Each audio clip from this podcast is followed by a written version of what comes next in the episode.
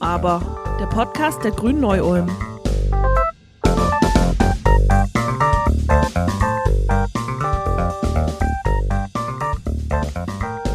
Liebe ZuhörerInnen von Nu aber, dem Podcast der Grünen in Neu-Ulm, jauchzet und frohlocket.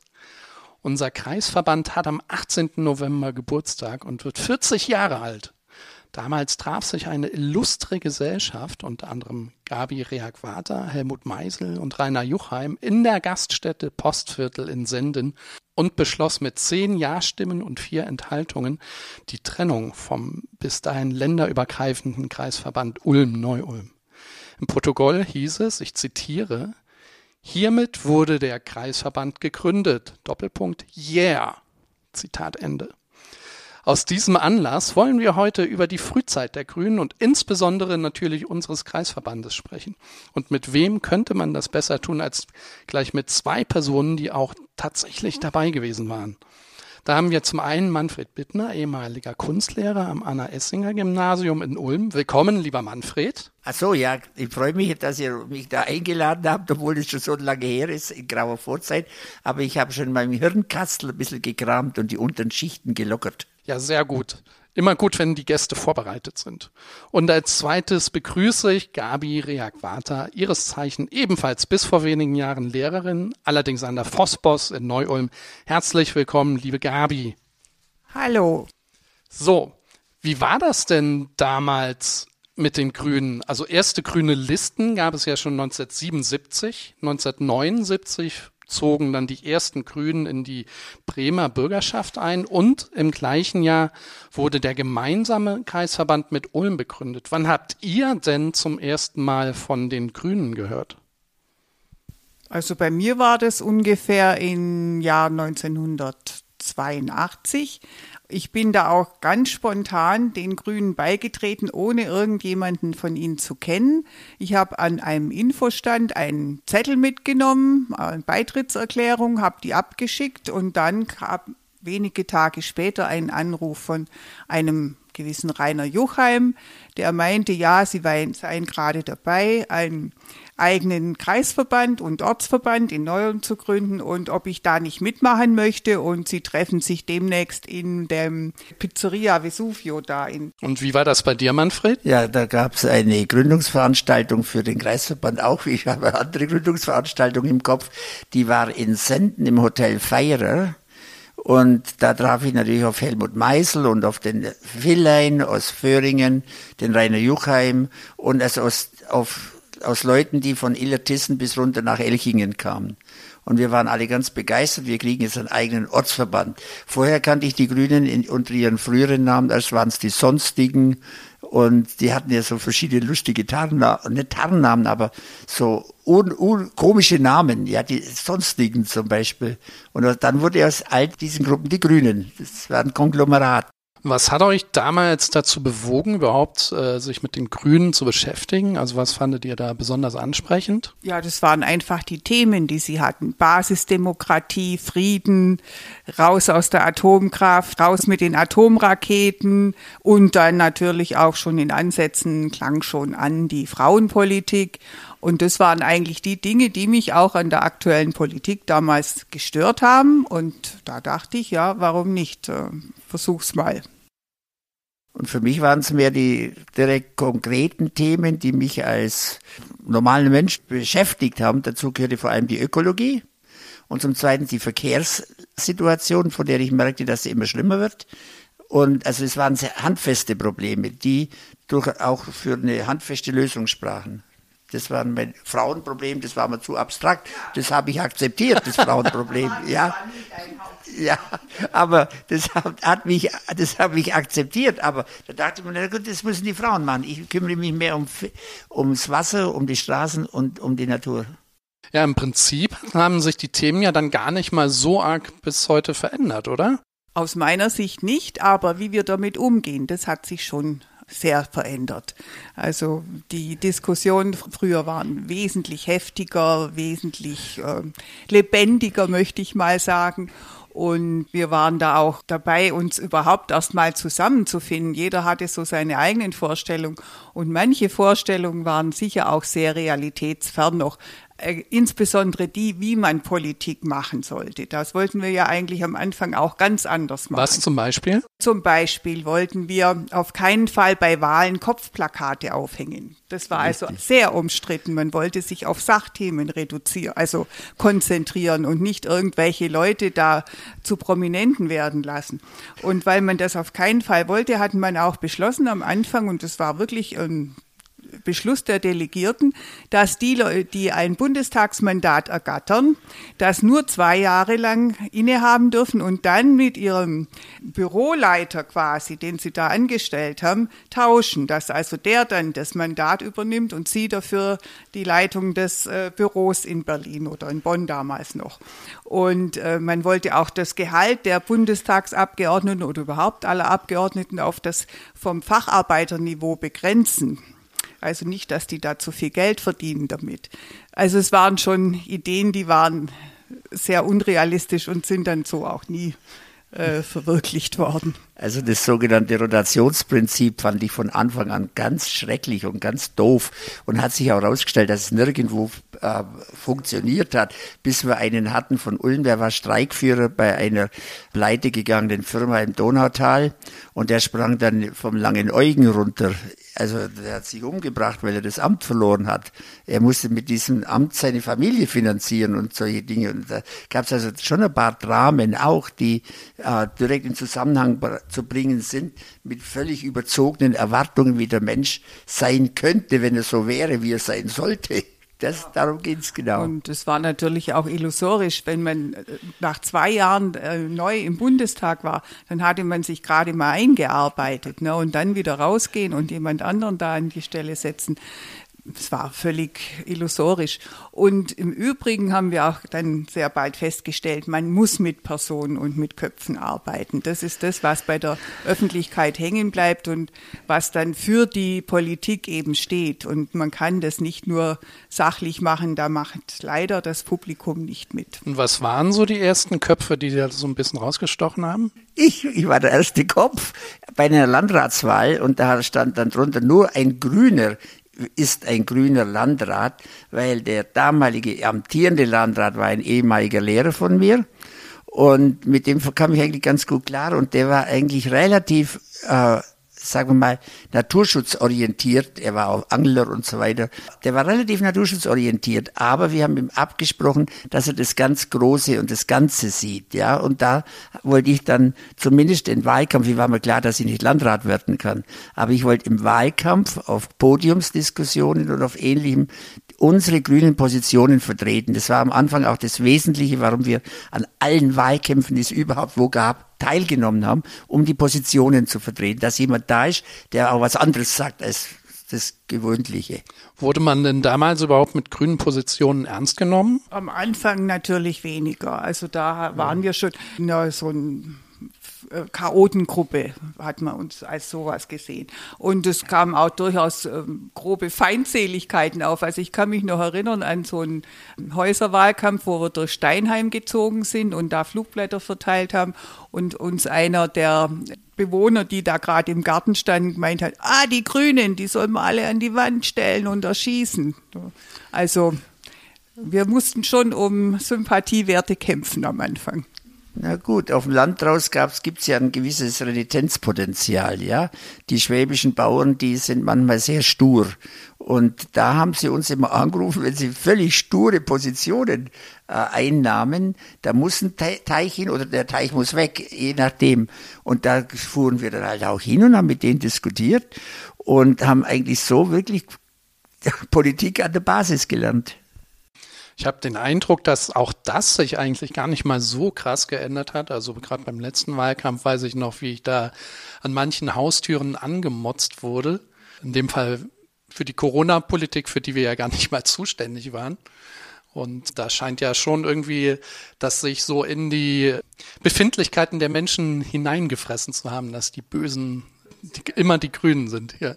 Wie kann man sich dann das direkt vorstellen? Habt ihr euch dann wöchentlich irgendwo in Kneipen getroffen, dann diskutiert oder wie sah da so der politische Alltag aus? Ja, wir trafen uns im Maxelbräu in, in Neu-Ulm.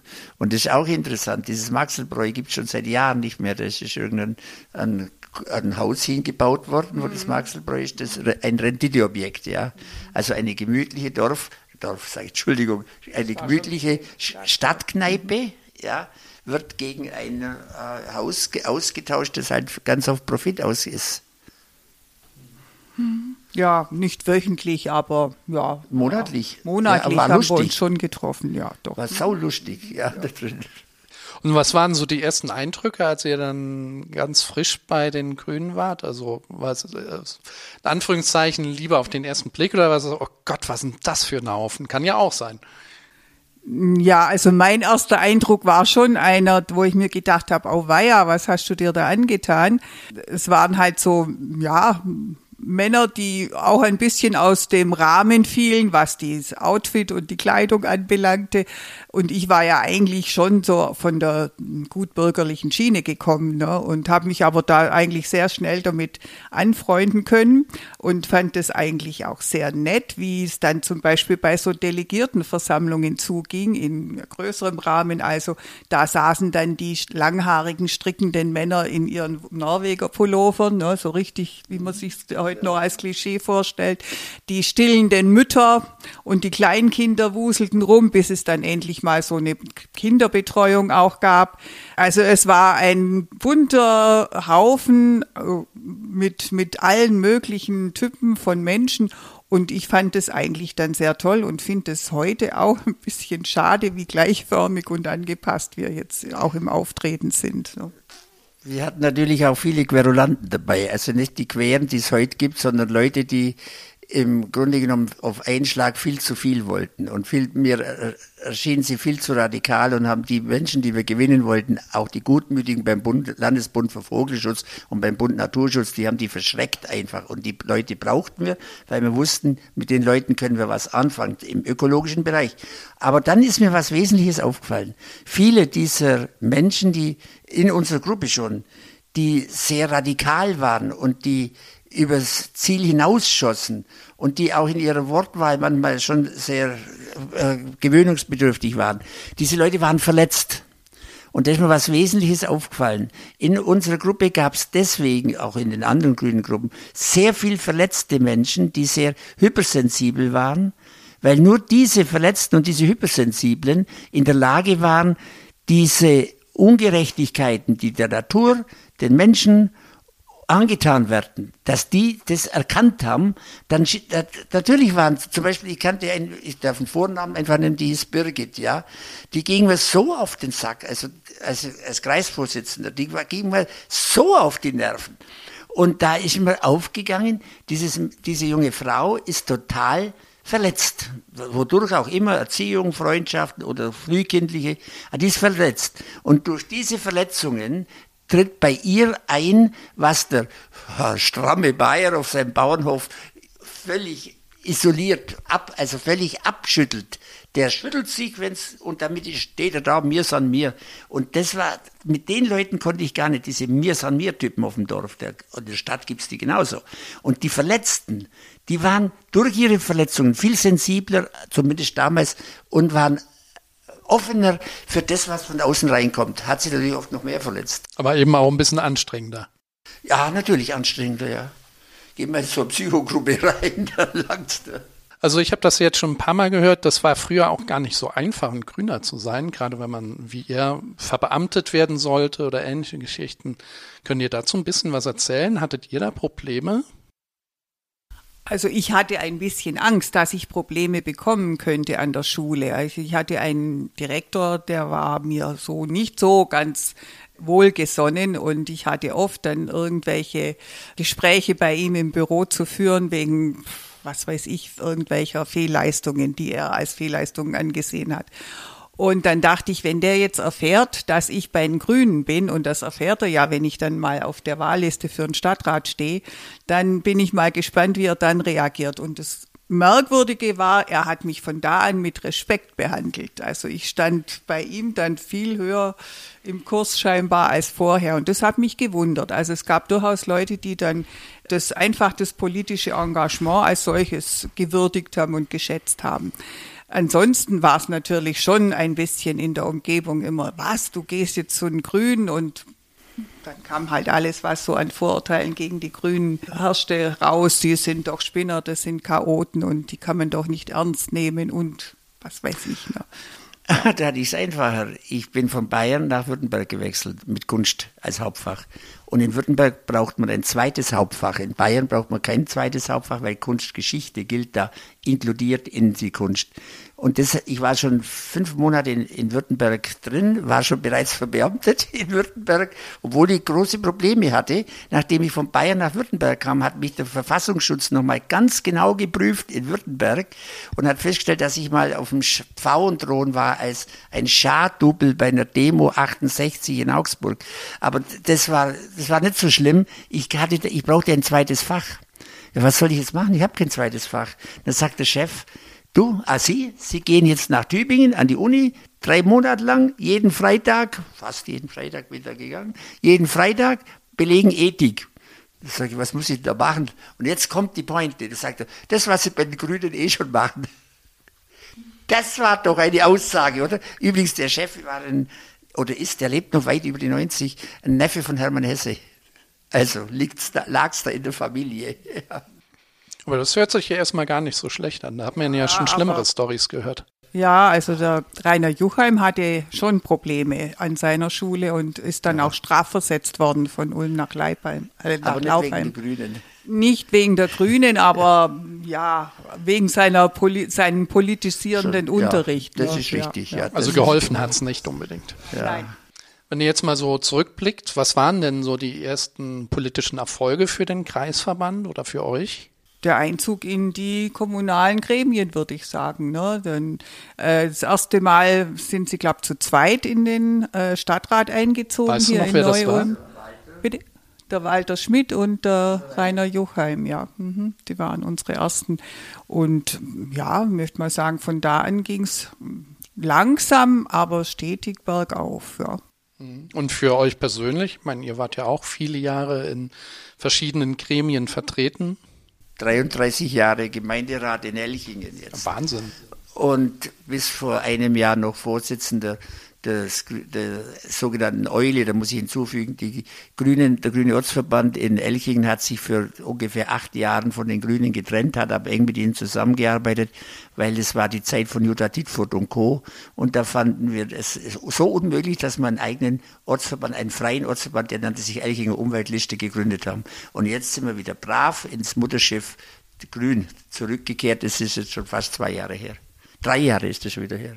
Zeit vergeht schnell. So wie sich's gehört.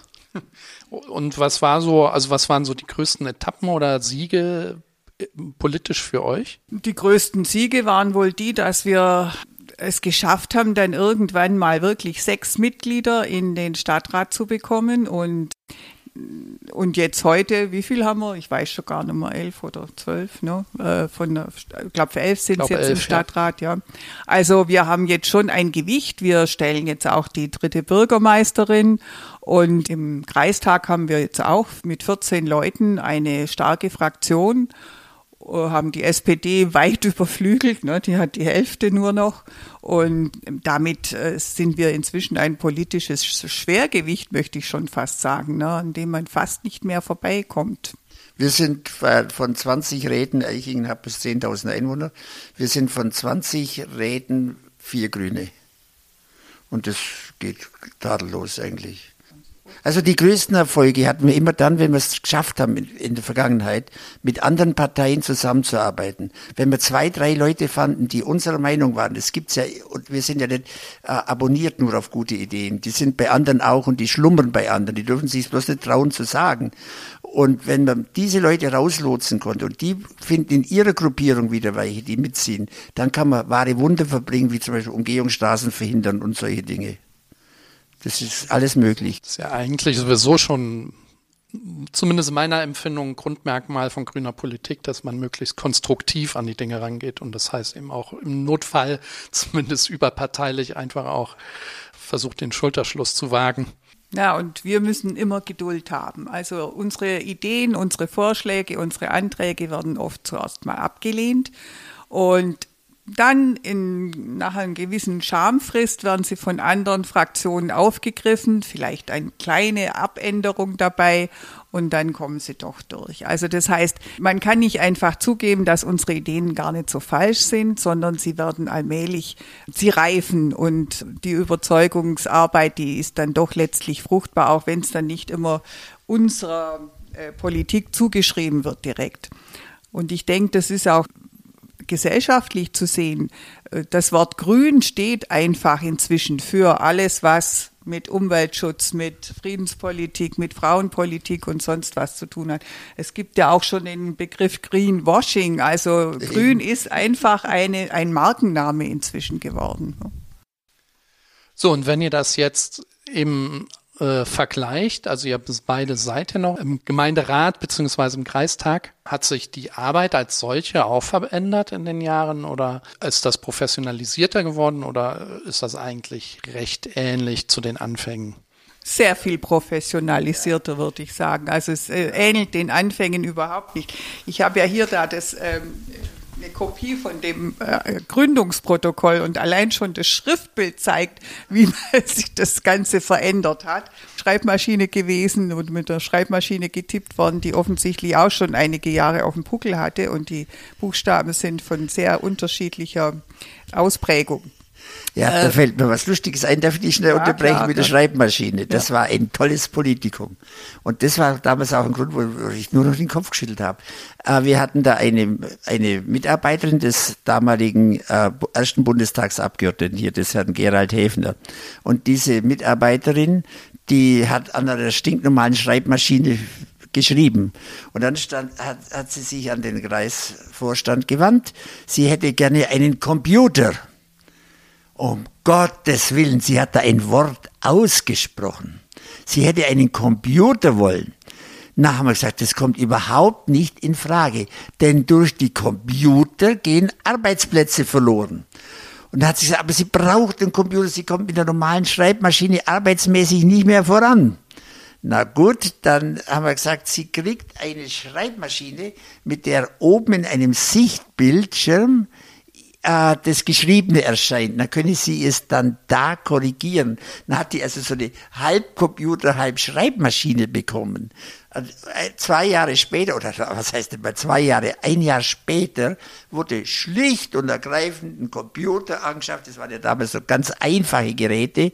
Ein Computer angeschafft und kein Mensch hat sich mehr darum gekümmert, dass damit Arbeitsplätze verloren gingen. Dass viele Arbeitsplätze dadurch entstehen, also irrsinnig viele. Das hat man damals einfach sich gar nicht vorstellen können, nicht vorstellen können. Also wir waren auch zum Teil ganz schön rückständig, ja. Ja, ich erinnere mich aber auch nur an Zeiten, als ich als Kreisvorsitzende dann fast monatlich einen Mitgliederrundbrief rausgegeben habe. Ja, heute schreibt man da ein Mail, dann hat man seinen Verteiler, macht einmal Klick und dann ist der da.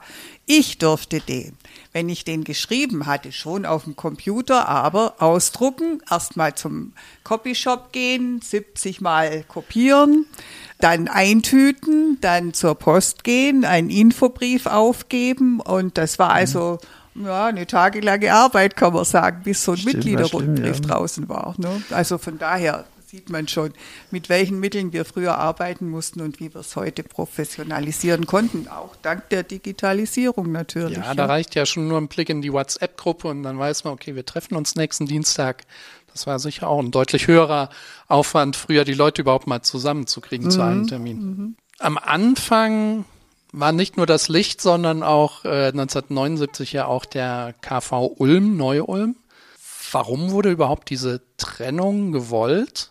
Also das lag eigentlich noch vor meiner Zeit, da war ich noch nicht dabei ja, und kann das also nicht so beurteilen. Trennung, die kam deswegen nach, nach Senden dann diese, diese Geschichte und wo, wo war es hier in Ulm, in Neu-Ulm? Weil es einfach einfacher zu handeln war, weil man hat festgestellt, Ulm hat ganz andere Probleme wie, der, wie ein Landkreis mit viel Fläche.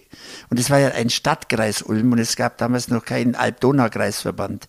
Also es war ein Stadtkreis Ulm, der völlig andere Probleme hatte wie der Landkreis Neu-Ulm, der ja ein Flächenlandkreis war, deswegen kam es zu dieser Trennung, ja. Ja, und dann ging es darum, dass wir eine Stadtratsliste aufstellen wollten. Wir wollten also Richtig. ins Kommunalparlament und dazu brauchten wir auch einen Richtig. Ortsverband, der ja. dann die Leute gewählt hat. Das ging ja, ja. nicht einfach so aus, mit Ulm-Neu-Ulm wäre da nichts gegangen. Ja. Deswegen war das absolut mhm. notwendig, wenn man hier aktiv mhm. werden wollte vor Ort, brauchte man einen eigenen Orts- und Kreisverband.